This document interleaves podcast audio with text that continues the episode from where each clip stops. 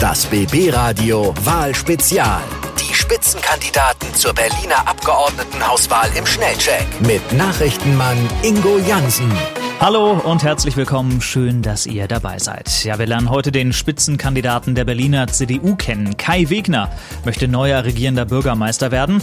Wir sprechen über ein autofreies Berlin. Den BMW, den VW, welches Auto auch immer, wird es mit mir auch in Zukunft noch im inneren S-Bahn-Ring geben. Die Parkplatznot in der Hauptstadt. Wenn Sie sehen, dass es Sinn macht, ich glaube, dann sind die Berlinerinnen und Berliner auch bereit, auf den einen oder anderen Parkplatz zu verzichten. Außerdem über Berlins Schulen. Wenn mein Sohn in die Schule geht, äh, dann äh, möchte ich schon ganz gerne wissen, dass der Schulunterricht auch stattfindet. Natürlich auch die Lehrer. Berlin ist das einzige Bundesland, was seine Lehrerinnen und Lehrer nicht verbeamtet. Deswegen ein ganz klares Ja zur Wiederverbeamtung von Lehrkräften. Und wir lernen Kai Wegner auch ganz persönlich kennen. Seine Fußballleidenschaft. Ja, mein Herz schlägt blau-weiß, also bin ich für Hertha BSC. Und wie er sich zu Hause bei seiner Familie so in der Küche anstellt. Ich koche tatsächlich wirklich gern. Ich kann das zwar nicht, ich kann dann meistens nur helfen, aber mir macht das sehr, sehr viel Spaß. Das alles in den nächsten 40 Minuten im BB Radio Wahlspezial mit Kai Wegner von der Berliner CDU.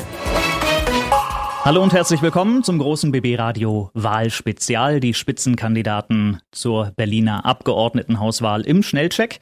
Ich bin Ingo Jansen und ich freue mich heute auf den Mann, der das Rote Rathaus wieder schwarz machen will. Herzlich willkommen von der Berliner CDU, Kai Wegner. Schönen guten Tag. Wir fangen an mit einem kleinen Steckbrief am Anfang und deswegen würde ich mich freuen, wenn Sie einfach kurz und knapp die folgenden Fragen beantworten, ja? Wer bin ich? Na, ich bin Kai Wegner und äh, bin gebürtiger Berliner, Berliner aus Leidenschaft, bin 48 Jahre alt äh, mittlerweile, seit vielen Jahren politisch aktiv und in der Tat, ich versuche das Rote Rathaus zu übernehmen. Mir geht's übrigens gar nicht so sehr um die Farbe. Ich finde, das Rote Rathaus kann schon rot bleiben. Wichtig ist, dass der Inhalt ein anderer wird und dafür stehe ich. Woher komme ich? Na, ich bin in Berlin geboren, in Spandau in einem Außenbezirk und mittlerweile lebe ich in einem Einfamilienhaus in Klado mit meiner Familie, mit meinen Kindern und mit meinem Hund. Welcher Berliner Kiez ist am schönsten? Natürlich fühle ich mich äh, dort wohl, wo ich wohne. Da ist viel Grün, da kann ich mit meinem Hund spazieren gehen, in den Hundeauslaufgebieten, viele Spielplätze mit meinen Kindern besuchen, aber auch das pulsierende Berlin, was ich sehr mag und schätze. Das tue ich gerne, wenn ich nicht gerade Politik mache. Ich mache äh, mit meiner Familie gerne was, äh, auch gerade mit meinen Kindern, mit meinem Hund. Ich fahre gerne Fahrrad äh, und äh, wenn es die Zeit erlaubt, spiele ich auch gerne Tennis. Ich habe das eine Weile ganz gut gemacht äh, im Verein und habe auch ganz gut gespielt, aber es ist schon sehr, sehr lange her.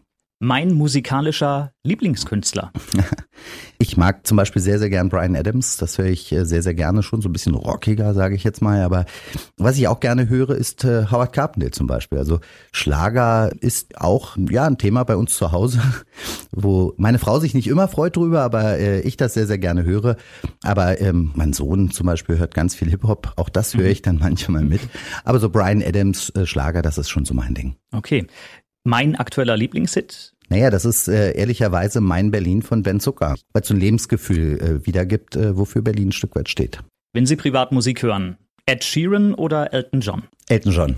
Lady Gaga oder Led Zeppelin? Led Zeppelin. Madonna oder Metallica? Madonna. Und Rammstein oder Roland Kaiser?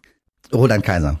Okay. Weil ich von Rammstein ganz gerne tatsächlich auch einige Songs gut finde und auch gerne höre. Mhm. Aber irgendwie muss ich ja jetzt auch mein Schlagerfable begründen, also Roland Kaiser. Aber Rammstein ist auch nicht schlecht. Wir möchten Sie und Ihre äh, Berlin-Vorlieben ein wenig beleuchten. Äh, Deshalb haben wir ein kleines Entweder-Oder-Spiel vorbereitet. Ganz schwer. Schauen wir mal. Ich bin gespannt. Wenn Sie abends in Berlin noch auf ein Getränk weggehen, Kindle oder Cocktail? Da muss ich Cocktail sagen. Wenn Sie einen gemütlichen Abend mit äh, Familie und Freunden planen, essen gehen oder selber kochen? Ich koche tatsächlich wirklich gern. Ich kann das zwar nicht, ich kann dann meistens nur helfen, aber mir macht das sehr, sehr viel Spaß.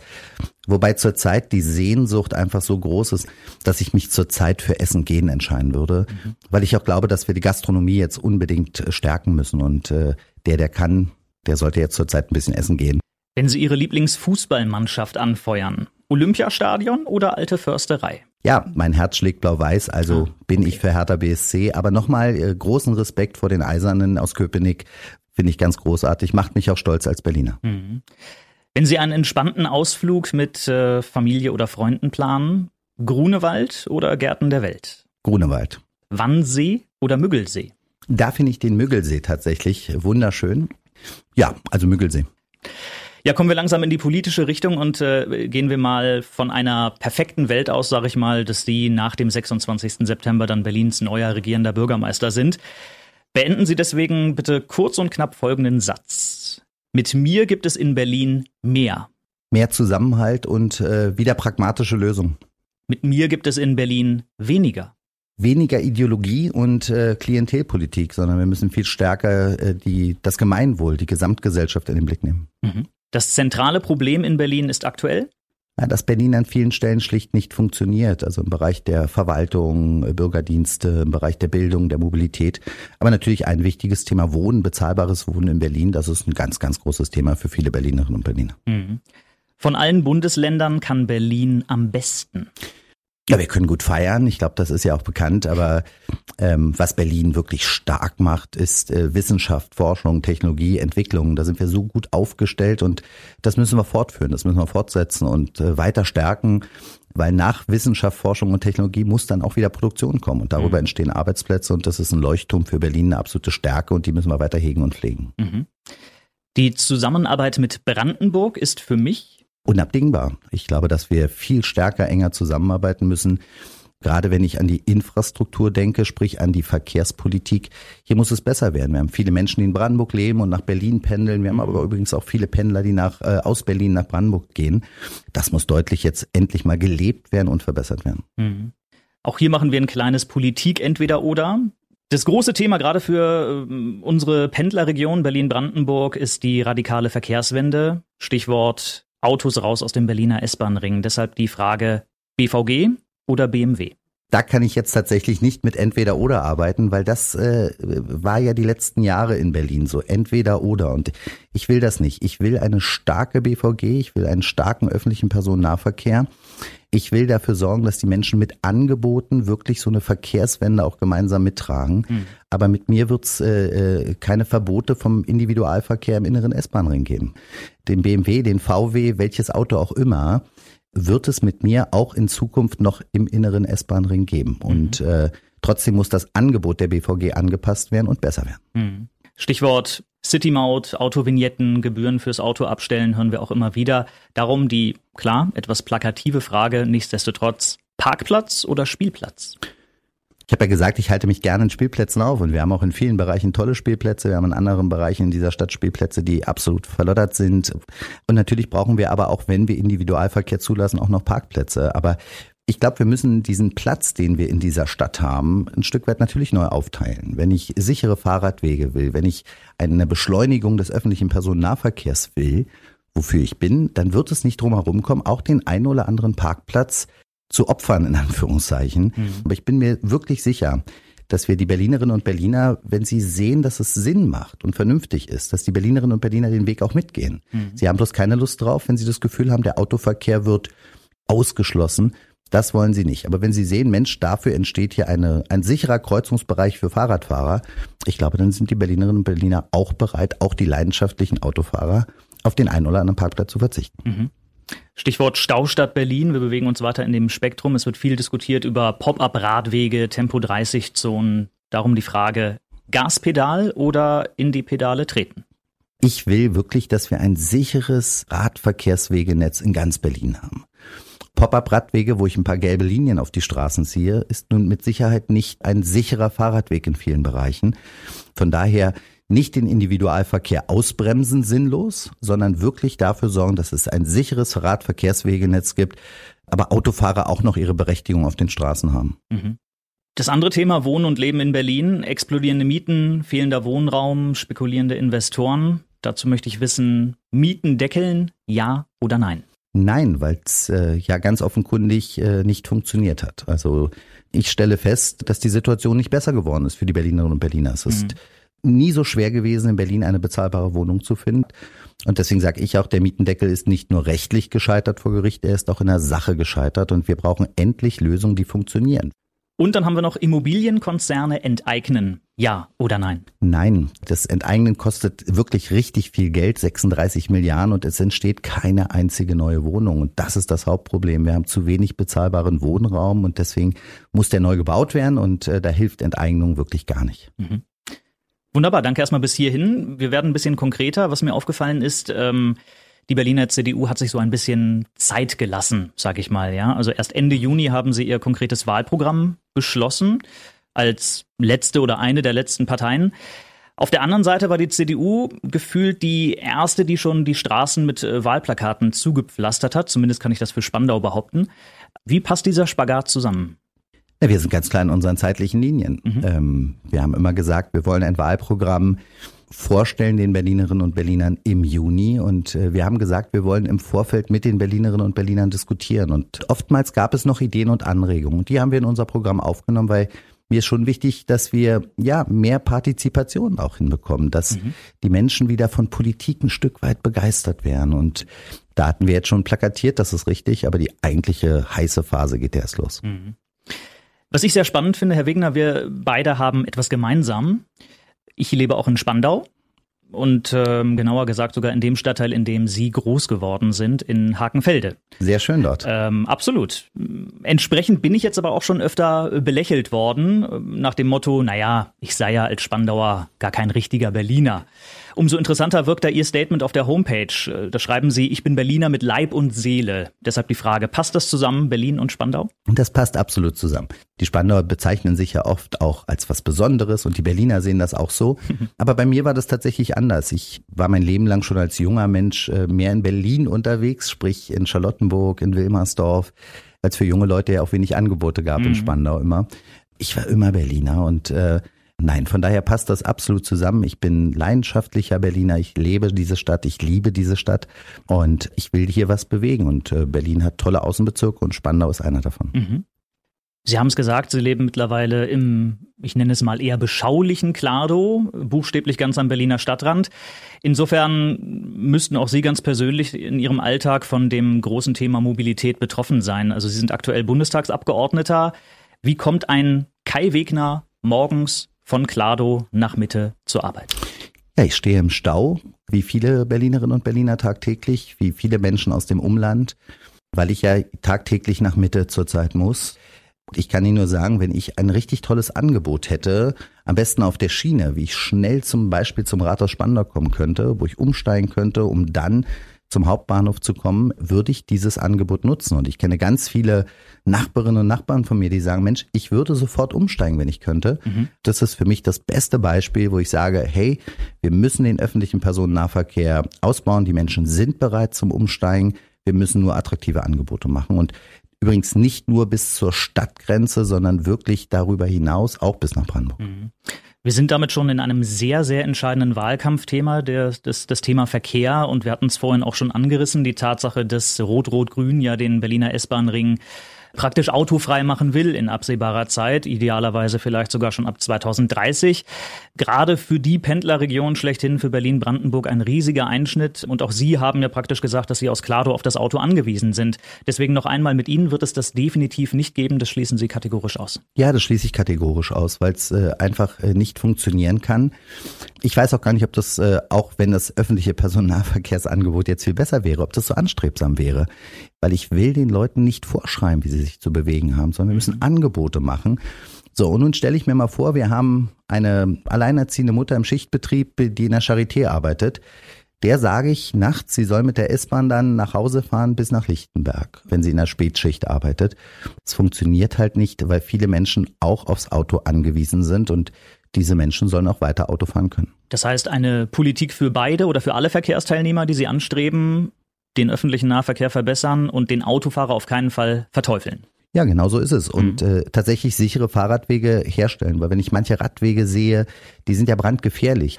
Aber auch auf manchen Straßen ist es brandgefährlich, in Berlin mit dem Fahrrad unterwegs zu sein. Und das ist inakzeptabel und hier müssen wir für mehr Sicherheit sorgen. Also alle Verkehrsteilnehmer in den Blick nehmen. Nutzer der Öffis, den Individualverkehr, Fahrradfahrer, übrigens auch Fußgänger. Das sind auch Verkehrsteilnehmer, die wir noch viel stärker in den Blick nehmen müssen. Mhm. Also Sie versprechen eine Politik, die sich nicht gegen Autofahrer richtet und Trotzdem kommt ja auch die aktuell von Rot-Rot-Grün beschlossene Verkehrswende nicht von ungefähr. Also Stichwort Klimawandel, Emissionen, dreckige Luft.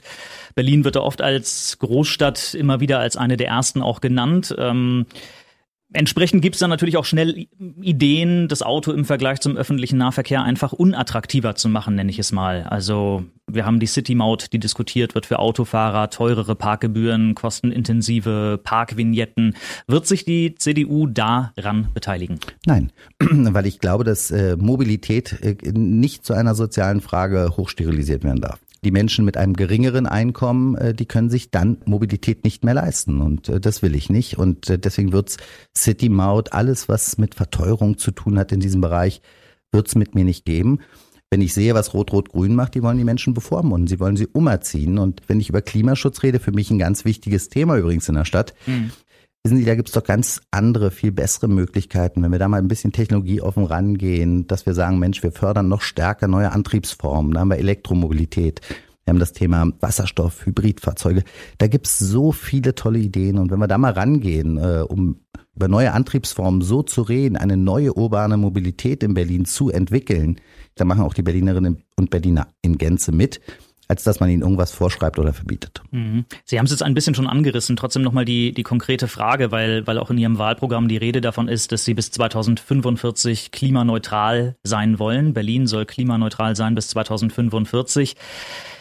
Da ist gefühlt ganz oft der erste Schritt, dass man beim Auto ansetzt. Aber das wollen Sie gerade nicht. Welche anderen Schritte gibt es da noch? Na, ich glaube, wir haben auf der einen Seite Gebäude, Photovoltaikanlagen, ähm, was Rot-Rot-Grün jetzt wieder einfällt, ist, wir machen eine Photovoltaikpflicht. Wenn ein, ein Einfamilienhaus irgendwo im Wald steht, nur Schatten ist, bringt eine Photovoltaikanlage gar nichts. Und da technologieoffen mal ranzugehen, in die Gebäudesubstanz, Quartiere denken, nicht das einzelne Gebäude, sondern so ein ganzes Stadtquartier, das sind Konzepte, die spannend sind, die sollten wir machen. Und da steckt so viel Substanz hin, um wirklich diesen Klimawandel entgegenzutreten und wirklich für Klimaschutz auch was Vernünftiges zu tun. Ein Punkt, über den ich sofort äh, beim Thema Verkehr in Ihrem Wahlprogramm gestolpert bin, ist das ähm, großkundige Versprechen, die CDU will jedes Schlagloch innerhalb von 24 Stunden reparieren. Das ist machbar. Na klar, nach Meldung muss das dann gemacht werden. Ich muss halt alles dran setzen, dass die Berliner Verwaltung wieder funktioniert. Und äh, mich ärgert das so sehr, weil wir haben, glaube ich, wirklich tolle Mitarbeiterinnen und Mitarbeiter in der Berliner Verwaltung im öffentlichen Dienst. Wir müssen endlich den Leuten äh, die Strukturen geben, dass sie ihre Arbeiten auch erfüllen können. Und natürlich geht das, dass wir die Schlaglöcher binnen 24 Stunden zumachen, dass eine vernünftige Infrastruktur dann auch gegeben ist. Mhm. Das andere große Thema haben wir schon angerissen, Wohnen angespannter Wohnungsmarkt in Berlin. Man hört immer wieder, es ist praktisch unmöglich, eine Wohnung zu finden. Wenn doch, dann ist von explodierenden Mieten die Rede. Das Allheilrezept, das da groß angekündigt wurde von Rot-Rot-Grün, war der Mietendeckel, wurde dann wegen rechtlicher Probleme von den höchsten Richtern ganz schnell wieder einkassiert. Sie haben vorhin schon gesagt, dass ein Mietendeckel mit Ihnen nicht zu machen ist, auch nicht auf Bundesebene. Das ist für Sie praktisch ausgeschlossen. Ja, weil wir ja gesehen haben, dass das Rezept in Berlin nichts, aber auch gar nichts gebracht hat. Ich finde auch, dass es sozial ungerecht ist. Die Menschen, die in Wohnquartieren leben, wo die Mieten verhältnismäßig gering sind, die haben ja kaum profitiert von dem Berliner Mietendeckel, aber Menschen, die in einer top sanierten Altbauwohnung äh, leben am Kurfürstendamm, die haben teilweise 5, 6, 700 Euro im Monat gespart, obwohl sie es gar nicht nötig hätten.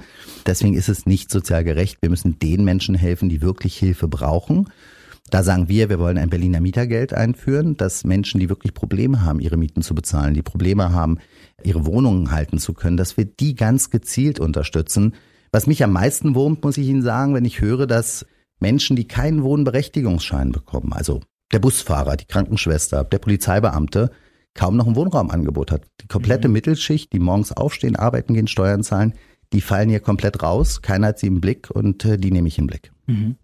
Das Stichwort ist immer wieder, wir müssen neue Wohnungen bauen. Wir brauchen ganz viele neue Wohnungen. Problem, das ich sehe oder dass viele Leute sehen, dass die Wohnungen dann natürlich auch oft einen gewissen Standard haben, dass man sich die dann trotzdem nicht mehr leisten kann. Dazu kommt das Gefühl des Zugebautwerdens in, an vielen Orten, gerade wenn ich sehe, wie viele fast schon kleine Stadtviertel auch in Spandau entstehen. Verliert Berlin da möglicherweise so ein bisschen, bisschen sein Image als, als grüne Großstadt und, und damit vielleicht auch ein bisschen an Lebensqualität? Das dürfen wir auf gar keinen Fall zulassen. Ich glaube, es gibt wenig Metropolen, die so viel Grünflächen, Erholungsflächen auch haben. Und das ist auch wichtig. Äh, das macht Berlin auch aus und das müssen wir erhalten. Na klar brauchen wir eine gewisse Nachverdichtung. Alles mit Augenmaß. Ich will auch nicht, dass Menschen irgendwann nur noch durch Betonlawinen laufen und mhm. nichts Grünes mehr sehen Ich glaube, wir haben auch massive Möglichkeiten des äh, Dachgeschossausbaus, dass man einfach mal ein, zwei Etagen nochmal oben drauf setzt. Wir haben unglaublich viele Supermärkte. Wenn ich mir vorstelle, dass wir auf so einen so einen äh, Lidl-Markt äh, zwei, drei Etagen mal mit draufsetzen, wo wir vielleicht studentisches Wohnen anbieten, wo Studierende wirklich preiswerten Wohnraum auch bekommen, ist das eine Riesenchance. Und dann haben wir natürlich die großen Entwicklungsgebiete wie das Tempelhofer mhm. Feld, wie die Elisabeth Aue, wie den ehemaligen Flughafen Tegel, wo jetzt wirklich was passieren muss. Und deswegen hat Berlin so viel Potenzial, wir müssen es nur endlich nutzen.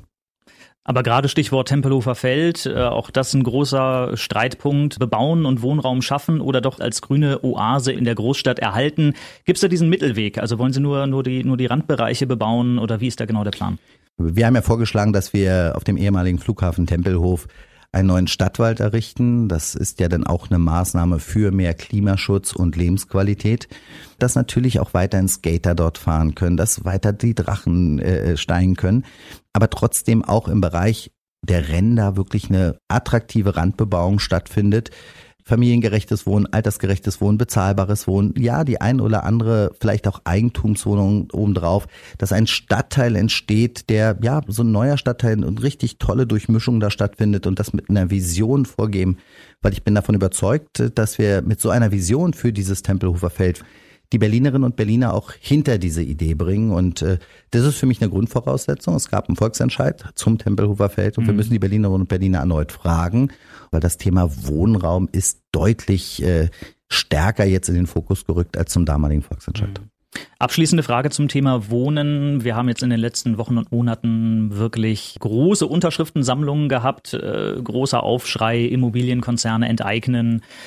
Dazu immer wieder die Pläne, kommunale Berliner Wohnungen oder ehemals kommunale Berliner Wohnungen wieder äh, zurückzukaufen und äh, aus, aus den Beständen von Deutsche Wohnen, von Vonovia. Sie haben es vorhin schon angedeutet, die CDU ist da alles andere als begeistert. Absolut, ähm, weil es unglaublich viel Geld kostet. Enteignung hört sich so an, wir nehmen irgendjemand was weg. Das geht aber nicht, sondern wir müssen denjenigen entschädigen. Das sind 36 Milliarden Euro. Das ist ein ganzer Landeshaushalt. Wenn wir also wollen, dass wir mehr Polizisten auf die Straßen kriegen, wenn wir mehr Lehrerinnen und Lehrer haben wollen, mehr Schulplätze, mehr Kitaplätze, und wenn wir eine bessere Infrastruktur im Bereich des öffentlichen Personennahverkehrs errichten wollen, dann können wir uns Enteignung nicht leisten. Und hinzu kommt, dass keine einzige neue Wohnung dadurch entstanden ist. Und wenn ich einen Bruchteil dieses Gelbes nehme für mehr Sozialbauwohnungen, für mehr Wohnungen im preisgedämpften Bereich, dann habe ich viel mehr für Mieterinnen und Mieter erreicht. Und Sie, was mich besonders wurmt, ich habe jetzt erst vor kurzem eine Wohnungsbaugesellschaft äh, besucht, die machen Angebote für Demenzwohnungen, für Alleinerziehende, für Menschen, die wirklich wenig haben, die sie mit Wohnraum versorgen.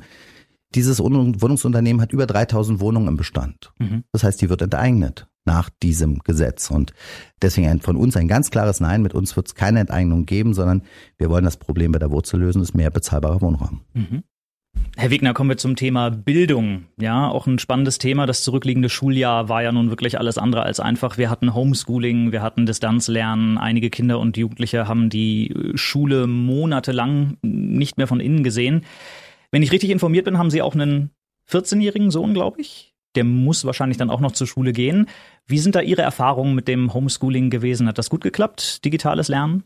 Bei meinem Sohn hat das tatsächlich ganz gut funktioniert. Aber ich habe so viele Eltern gesprochen, wo es gar nicht funktioniert hat, wo Kinder wirklich abgegrenzt wurden, ausgegrenzt wurden von Bildungsangeboten.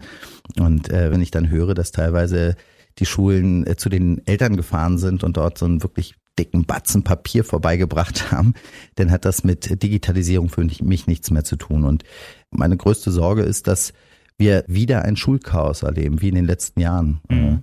Dann werden wieder alle sagen, es hat was mit Corona zu tun, ähm, aber in den letzten Jahren gab es Schulchaos, nicht ausreichend Plätze, die Lehrkräfte waren nicht da und, und, und, und, und. Und dieses Schulchaos muss endlich beendet werden. Und wenn ich mir unsere Abbrecherquote anschaue, wie viele Kinder von den Schulen gehen ohne Schulabschluss, das ist inakzeptabel und hier müssen wir endlich eine Qualitätsdebatte führen, wie der Unterricht, wie die Schule wieder für die Kinder besser wird. Mhm. Dann wahrscheinlich äh, müssen wir sprechen über die Qualifizierung der Lehrer. Auch ich merke das gerade am Berliner Stadtrand, dass die Arbeitsbedingungen in Brandenburg äh, offensichtlich ganz andere sind als in Berlin. Und warum sollte ein Lehrer an einer Schule in Spandau unterrichten, wenn er praktisch nur drei, vier Schritte gehen muss, dann ist er auf der einen Seite in Hennigsdorf, auf der anderen Seite in Falkensee. Das heißt, äh, auch die Frage, was können wir da tun in Berlin? Stichwort Verbeamtung der Lehrer. Muss Berlin da in diese Richtung etwas unternehmen? Wie sieht die CDU das? Absolut. Wenn ich mir anschaue, dass zwei Drittel der Neueinstellung Quereinsteiger und Seiteneinsteiger sind, nicht mehr ausgebildete Pädagogen, die können eine gute Bereicherung sein für die Schule, eine gute Ergänzung.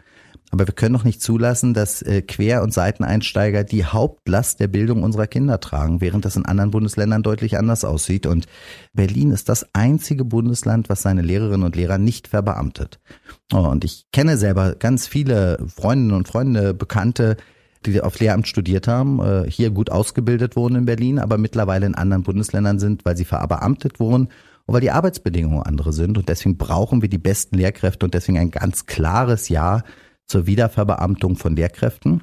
Und wir müssen uns auch, Stichwort Qualität, mal die Rahmenpläne äh, anschauen. Ich will sicherstellen, dass jedes Kind, was die Grundschule durchlaufen hat, lesen, schreiben und rechnen kann. Das muss die Hauptpriorität der Bildung sein. Und wenn wir über Qualität reden, als dritten Punkt, möchte ich auch über die baulichen Substanzen unserer Schulen reden. Mhm. Wissen Sie, wenn ich mir so die ein oder andere Toilette anschaue an unseren Schulen, wenn es ein Einzelfall wäre, würde ich darüber nicht sprechen, glauben Sie es mir. Aber das mhm. ist so regelmäßig, dass die Toiletten stinken, dass da Schimmelbefall stattfindet, dass Wind durch die Fenster fegt. Der zweite Punkt, den ich in Bildung will, neben der Qualität, das ist das Thema Verlässlichkeit. Wenn mein Sohn in die Schule geht, äh, dann äh, möchte ich schon ganz gerne wissen, dass der Schulunterricht auch stattfindet. So, und daneben kommt die Digitalisierung. Da geht es um die Infrastruktur an den Schulen, aber da geht es auch um die Endgeräte. Viele Eltern können sich eben nicht den Laptop, nicht das Tablet leisten. Und hier muss die Schule, der Staat dann dafür sorgen, dass diese Kinder auch Möglichkeiten der digitalen Bildung in Anspruch nehmen können. Mhm.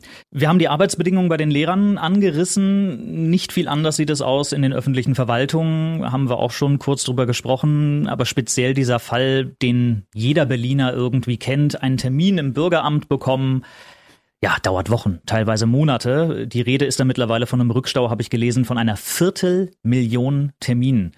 Wie wollen Sie als regierender Bürgermeister diesem Problem Herr werden? Natürlich müssen wir auf der einen Seite da auch ein Stück weit auf Digitalisierung setzen. Ich will, dass wir ein digitales Bürgeramt auf Landesebene äh, schaffen, wo du einfache Dienstleistungen und so ein Personalausweis zu verlängern, ist ja eine einfache Dienstleistung. Es muss doch möglich sein, dass man das von der Couch zu Hause organisieren kann und dann an einem Ort diesen Personalausweis dann abholt. Auf der anderen Seite müssen wir hier natürlich das Personal verstärken. Wir müssen auch an den Strukturen mal schrauben. Wie kriegen wir es hin, dass wir eine leistungsfähige Verwaltung bekommen? Oftmals stelle ich fest, dass Bezirksverwaltungen, Landesverwaltungen ja, sich gegenseitig auch manchmal ausbremsen. Da kommen Steine ins Getriebe und das will ich alles nicht. Und ich glaube, wir brauchen klare Zuständigkeiten, klare Prioritäten. Und gerade in den Bezirken geht es darum, die Dienstleistung, die bürgernahe Politik, die bürgernahe Versorgung der Menschen sicherzustellen. Und da geht es auch nicht, dass du wochenlang auf einen Termin warten musst oder wochenlang dauert es, bis du dein Auto angemeldet hast. Äh, das es ist nur in Berlin so furchtbar, in keinem anderen Bundesland und deswegen ist es kein Hexenwerk, sondern muss abgestellt werden und dafür werde ich sorgen. Mhm. Das andere Thema, das äh, Berlin bewegt, ist das Thema innere Sicherheit. Der CDU wird öfter mal vorgeworfen, sag ich mal, ähm, die eher in Anführungsstrichen alte Partei zu sein. Also immer so ein bisschen eher konservativ, in, in vergleichsweise alten Denkmustern. Das ist der Vorwurf. Früher hat man da immer gerne und viel gepunktet, gerade mit einem solchen Thema, mit dem Thema innere Sicherheit und der Ausstattung der Polizei. Das bleibt natürlich auch Thema, wenn wir denken an Clankriminalität, Schüsse auf offener Straße, äh, Themenkomplex Riga Straße in Friedrichshain, die Hausbesetzerszene. Bleibt dieses Thema jetzt auch weiterhin ein, ein Steckenpferd der CDU? Was wird da passieren? Passieren? Ich habe äh, irgendwie immer ein Problem damit, äh, so dieses Schubladendenken. Ist innere Sicherheit jetzt äh, konservativ oder nicht? Ich glaube, dass die Berlinerinnen und Berliner einen Anspruch darauf haben, mit Einbruch der Dunkelheit irgendwie noch ein gutes Gefühl zu haben, wenn sie auf die Straßen gehen. Mhm. Und hat nichts mit konservativ zu tun, sondern da geht es um Konsequenz. Wie bekämpfe ich Kriminalität? Wie setze ich unsere Regeln durch? Wie setze ich den Rechtsstaat durch? Und an vielen Stellen haben viele Berlinerinnen und Berliner und ich glaube zu Recht das Gefühl, dass der Rechtsstaat nicht mehr durchgesetzt wird. Und das ist nicht in Ordnung. Und wenn ich, äh, wie gesagt, von älteren Menschen höre, ach, Herr Wegner, mit Einbruch der Dunkelheit gehe ich nicht mehr vor die Haustür. Mhm. Das will ich nicht. Äh, wenn ich äh, erst vor kurzem von einer jungen Mutter höre, wissen Sie, Herr Wegner, ich finde eigentlich gar nicht so schlimm, dass jetzt Corona war, weil mein Sohn ist jetzt in einem Alter, wo er langsam weggehen würde. Und er würde immer an einem Kriminalitätsschwerpunkt vorbeikommen und ich hätte Angst, dass er wieder nach Hause kommt. Und Das sind alles Situationen, die ich nicht will. Und wir kennen die ganzen großen Themen. Sie haben ein Thema angesprochen, das Thema Clankriminalität, das Thema Extremismus, Riga Straße, wo Polizistinnen und Polizisten tagtäglich äh, beschmissen werden, Anwohnerinnen und Anwohner bedroht, erpresst werden, den Görlitzer Park. Aber ich sage Ihnen mal, was die Berlinerinnen und Berliner mindestens genauso interessiert, sind die zahlreichen Kellereinbrüche, die wir haben. Mhm. Fahrraddiebstähle, die Alltagskriminalität, wo fast jede Berlinerin und jeder Berliner irgendeine Geschichte erzählen kann. Und ich will dafür sorgen, dass wir die großen Themen abräumen und äh, aber auch die Alltagskriminalität, dass wir der Alltagskriminalität deutlich wieder den Kampf ansagen, weil die wird ein Stück weit vergessen und das kriegen sie nur hin, wenn sie eine starke, eine motivierte Polizei haben, die das Vertrauen der Politik hat. Und äh, viele Polizistinnen und Polizisten haben nicht das Gefühl, dass sie das Vertrauen der Politik haben. Und das werde ich ändern. Äh, ich will, dass die Polizei weiß, dass ich hinter ihr stehe. Und das heißt nicht, wenn Fehler passieren, dass ich die totschweigen will. Ganz im Gegenteil. Mhm. Aber der Grundsatz, dass ich hinter der Berliner Polizei stehe und sie alle Möglichkeiten von mir bekommt, um ihre wichtige, schwierige Aufgabe in Berlin zu erfüllen, das Versprechen steht. Mhm. Für mich das entscheidende Zitat eigentlich, das ich in dem Zusammenhang von Ihnen oder von der CDU im Allgemeinen gelesen habe, der Schutzmann an der Ecke muss wieder zum normalen Straßenbild gehören. Klingt äh, wirklich nach einer sehr beruhigenden Vorstellung auf der einen Seite, aber ich höre natürlich auch schon die Kritiker auf der anderen Seite, die dann natürlich sagen, naja, wird da nicht mit Ängsten gespielt? Ähm, muss das wirklich sein? Kommen wir da nicht in eine, in eine Situation, die schon etwas von Überwachung hat? Ich finde nicht. Ähm, ich kann mich noch gut erinnern, als ich in Hakenfelde zur Grundschule ging, da gab's den Schutzmann. Der mhm. stand dort auf meinem Schulweg und äh, hat geguckt und kannte die Eltern und der hatte ein Gefühl für seinen Kiez und er war ansprechbar und äh, deswegen ist, glaube ich, so ein Schutzmann an der Ecke extrem wichtig, gerade in Zeiten, wo ja, wo Menschen Angst haben. Und ich werde dafür sorgen, dass diese Berliner Polizei auch wieder in diesen Gebieten präsent ist. Mhm. Man hat irgendwie immer so ein wenig das Gefühl, dass sich die Parteien in vielen Punkten sehr stark annähern, dass es da kaum noch Reibungspunkte gibt, dass alle ähm, oft versuchen, irgendwie in die gleiche Richtung zu gehen, um, um, um bloß nicht zu sehr zu polarisieren. Einen Punkt habe ich aber ausgemacht, in dem sich die äh, CDU doch deutlich strenger und konservativer gibt als die meisten anderen Parteien, ähm, und das ist die äh, Legalisierung von Cannabis. Also da sind Sie für Null Toleranz. Naja, ich kenne die Auswirkungen von Cannabis. Ich hatte einen sehr guten Freund an meiner Schule, der hat das äh, tagtäglich genommen, häufig genommen. Wir waren ganz eng befreundet und dann habe ich eine starke Wesensveränderung gemerkt bei ihm und ähm, ja, er ist äh, ziemlich abgerutscht. Er hat dann irgendwann die Kurve Gott sei Dank gefunden, sehr viel später, aber das war knapp und ich finde, wir sollten bei dem Thema Drogen nichts verharmlosen. Deswegen sage ich hier ganz klar, Nein zur Legalisierung oder zur Abstumpfung von Drogen, das ist der falsche Weg. Okay. Die Themen Wirtschaft und Arbeit, Arbeitsplätze, Existenzen sichern, immer ein großes Thema in Berlin, gerade und natürlich auch jetzt nach oder während Corona. Welche Impulse haben Sie da vorzusetzen? Na, erstens, wir wollen tatsächlich mal darüber sprechen, wie können wir den Bürokratiewust in dieser Stadt beseitigen. Wir haben so viel Genehmigungsverfahren, viele Verfahren, die einfach zu lange dauern, auch für die Wirtschaft. Und äh, das Zweite, was mir wichtig ist, äh, ist tatsächlich mal in der Zeit jetzt nach Corona, wenn es dann so richtig wieder losgeht, dass wir über ein Konjunkturprogramm reden. Was meine ich übrigens mit Konjunkturprogramm? Viele Leute denken, wie viel Geld will er da in die Hand nehmen und so. Ich glaube, die Wirtschaft braucht gar kein Geld, sondern sie braucht Möglichkeiten. Auch hier sage ich, wir sollten alles, was wirtschaftshemmend ist, zumindest temporär auf den Prüfstand stellen mhm. und äh, hier auch dem Handel, der stark betroffen ist von der Corona-Pandemie, Hotellerie, Gastronomie, Veranstaltungswirtschaft, Kulturbranchen, Clubkultur in Berlin auch ein ganz, ganz wichtiges Thema, dass wir denen jetzt Möglichkeiten geben, wie sie möglichst schnell wieder unternehmen können. Das heißt auch Umsätze generieren können, um Mitarbeiterinnen und Mitarbeiter zu halten, aber vor allen Dingen auch um ihre eigene Existenz zu sichern. Darum geht's. Und äh, hier müssen wir alles in Erwägung ziehen, was diesem Anliegen dient. Mhm. Vereinbarkeit von Job und Familie ist auch immer ein spannendes Thema. Viele Eltern bewegt das sehr. Oft ist es gar nicht so einfach. Sie haben auch jüngere Kinder, teilweise im Kita-Alter, wenn ich richtig informiert bin. Wie organisiert ein Kai Wegner da diesen Spagat zwischen Politik und Familie und Kindern? Naja, ist ganz klar, dass bei uns die Hauptlast natürlich meine Partnerin trägt, meine Frau und dass das anders gar nicht möglich wäre. Und da bin mhm. ich auch absolut dankbar, weil das, das wäre schon schwierig in dem Job, in dem ich da bin. Aber wissen Sie, es geht ja ganz vielen so. Und ähm, was mich ärgert, ist, wenn ich von jüngeren Frauen, jüngeren Familien höre, ach Herr Wegner, wir hätten ja gerne ein Kind, aber ich habe jetzt gerade einen Aufstieg gemacht in meinem Job und jetzt geht's erstmal um den Job. Und ich will immer gar nicht hören, Kind oder Beruf, mhm. Kind oder Karriere. Das muss beides gehen. Das oder muss weg, da muss ein und hin. Und da geht es ganz häufig äh, darum, um tatsächlich um die Kinderbetreuung, nicht? Und wenn ich dann immer höre, wir haben einen Rechtsanspruch in Deutschland für einen Kita-Platz, das ist schön, dieser Rechtsanspruch. Wenn ich aber trotzdem keinen Kita-Platz habe, habe ich immer noch ein Problem. Und mhm. wenn ich manchmal höre, dass Familien mit ihren noch nicht geborenen Kindern sich um einen Kita-Platz bewerben müssen, ist das eine Situation, die deutlich macht, dass wir zu wenig Kita-Plätze haben. Und äh, hier müssen wir ordentlich nachlegen. Und ich kann mir auch vorstellen, dass wir auch mal wieder andere Angebote in den Kitas machen. Ich sehe jetzt schon wieder die ganzen Schließzeiten in den Sommerferien. Teilweise höre ich, dass Kitas zwei bis drei Wochen schließen in einer Zeit, äh, wo wir eine Corona-Pandemie hatten, wo viele mhm. Eltern gar keinen Urlaub mehr haben, schließen jetzt die Kitas zwei bis drei Wochen. Das ist doch lebensfremd und äh, das funktioniert nicht. Also eine bessere Gewährleistung der Kinderbetreuung, eine bessere Gewährleistung für die Vereinbarkeit von Familie und Beruf, das liegt mir total am Herzen, weil ich auch mal will, dass zum Beispiel meine kleine Tochter sich nicht die Frage stellen muss, wenn sie Kinder haben möchte und ich vielleicht Großvater werden kann, mhm. dass sie sich nicht die Frage stellt, Beruf oder Karriere. Es muss beides funktionieren. Mhm. Und damit sind wir aber ganz schnell natürlich auch beim Thema klassisches Rollenbild, Mann und Frau wird auch immer wieder viel diskutiert über Paritätsgesetze, ob man das braucht. Und gerade der Berliner CDU wird da durchaus öfter mal vorgeworfen, dass sie nicht weiblich genug sei. Braucht die CDU da eine Hilfestellung? Braucht die CDU eine Frauenquote? Nein, die brauchen wir offenkundig nicht, weil äh, dafür habe ich gesorgt jetzt als Landesvorsitzender. Haben zum Beispiel eine Bundestagsliste aufgestellt, die zu 50 Prozent weiblich ist. Das gab es in der Form noch nie in der Berliner CDU. Aber das war mir wichtig. Ähm, aber ich sage Ihnen auch mal ganz ehrlich, mindestens genauso wichtig, wenn nicht noch wichtiger, ist die Qualität. Und ich freue mich, dass wir total hochqualifizierte Frauen haben, und ich will äh, auch nicht mehr die Debatten führen, dass äh, Frauen weniger Geld verdienen äh, als Männer im gleichen Beruf. Mhm. Ich möchte einen Beitrag dazu leisten, dass wenn meine Tochter soweit ist, äh, dass diese Debatten nicht mehr geführt werden müssen. Und äh, ich glaube, hier sind wir in der Berliner CDU auf einem guten Weg. Haben ein bisschen länger gebraucht, aber jetzt machen wir es umso konsequenter. Okay. Stichwort Koalition. Ich weiß, als Spitzenkandidat tut man sich da natürlich gerne schwer und sagt, man will sich jetzt nicht äh, zu sehr in die Karten schauen lassen.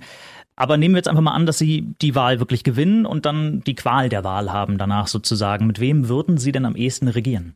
Also ich fange mal ganz gerne an, wenn Sie gestatten, mit wem ich nicht regieren möchte. Klar. Das ist auf der einen Seite die AfD. Mhm. Die AfD bewegt sich immer weiter nach rechts, radikalisiert sich immer, immer stärker und da wird es auch keine Kooperation in keinster Weise geben. Mhm. Auf der anderen Seite schließe ich auch eine Koalition mit der Linkspartei aus. Auch 30 Jahre nach dem Fall der Berliner Mauer gibt es da eine gewisse Verantwortung, solange man sich nicht klar davon distanziert und auch entschuldigt bei den Opfern.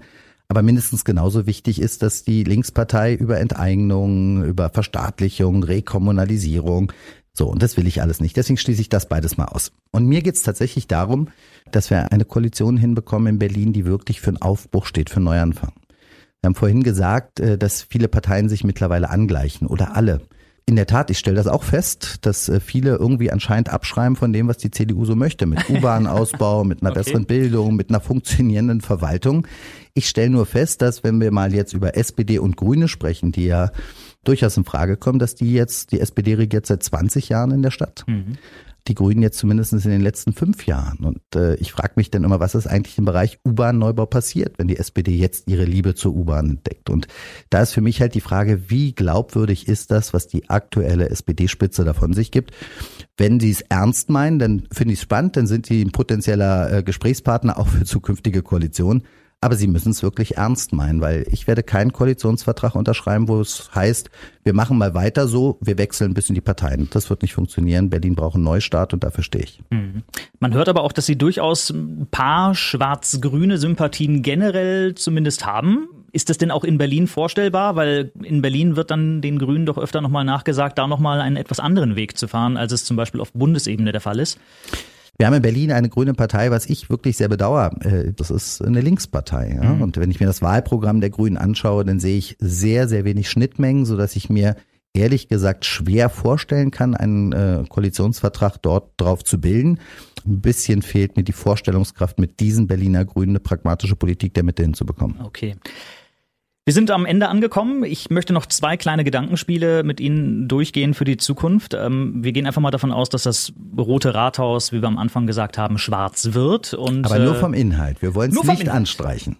Darauf können wir uns doch einigen. Ja, der regierende Bürgermeister würde dann tatsächlich heißen Kai Wegner, gehen wir davon aus. Und ähm, Jetzt hätten Sie den, den Blankoschein für, für eine Entscheidung, für ein Gesetz oder irgendetwas ähnliches, was Sie eventuell gerne schon am ersten Tag durchdrücken würden. Unabhängig davon, Aufwand, Kosten, Gegenwind. Gibt es da etwas, was Sie sagen müssten, das packe ich heute noch an? Muss es realistisch sein oder kann das auch eine Wunschvorstellung sein? Äh, ich, ich sage mal so, so realistisch, wie dass Sie äh, tatsächlich regierender Bürgermeister werden. Das kann ja durchaus passieren. Na, wissen Sie, mir geht es tatsächlich darum, dass Berlin eine Chancenstadt wird. Und ich äh, hätte jetzt als Wunsch gesagt, äh, ich will dafür sorgen, dass alle optimale Chancen bekommen, ihren persönlichen Traum in dieser Stadt zu leben. Wenn es aber um ein ganz konkretes Gesetz geht, dann würde ich tatsächlich sofort beginnen, ein Bündnis für bezahlbares Bauen und Wohnen ins Leben zu rufen, um wirklich das Problem des bezahlbaren Wohnens endlich anzugehen, dass die Berlinerinnen und Berliner sich wohlfühlen zu Hause, dass sie ein sicheres Zuhause haben, aber vor allen Dingen auch ein bezahlbares Zuhause. Mhm. Gut, und dann rechnen wir zum Abschluss nochmal fünf Jahre weiter, Sommer 2026, mhm. Ähm, Wahlkampf für die nächste Abgeordnetenhauswahl und äh, Kai Wegner hat als regierender Bürgermeister die erste Legislaturperiode hinter sich. Ja, und wir von BB Radio ziehen große Bilanz. Welche griffige Schlagzeile würden Sie da am liebsten hören? Das waren fünf gute Jahre für Berlin. Ein schönes Schlusswort und ein wunderbares Finale, wie ich finde. Ähm, ganz unparteiisch darf ich sagen, äh, hat mir sehr viel Spaß gemacht mit Ihnen. Mir auch. Dankeschön, Kai Wegner. Ich bedanke mich auch und äh, ja, spätestens in fünf Jahren sehen wir uns dann wieder mit der Schlagzeile, oder? Danke sehr. Danke auch. Das BB Radio Wahlspezial mit Ingo Jansen. Das komplette Gespräch und alle weiteren Interviews gibt es jetzt auf bbradio.de und überall, wo es Podcasts gibt.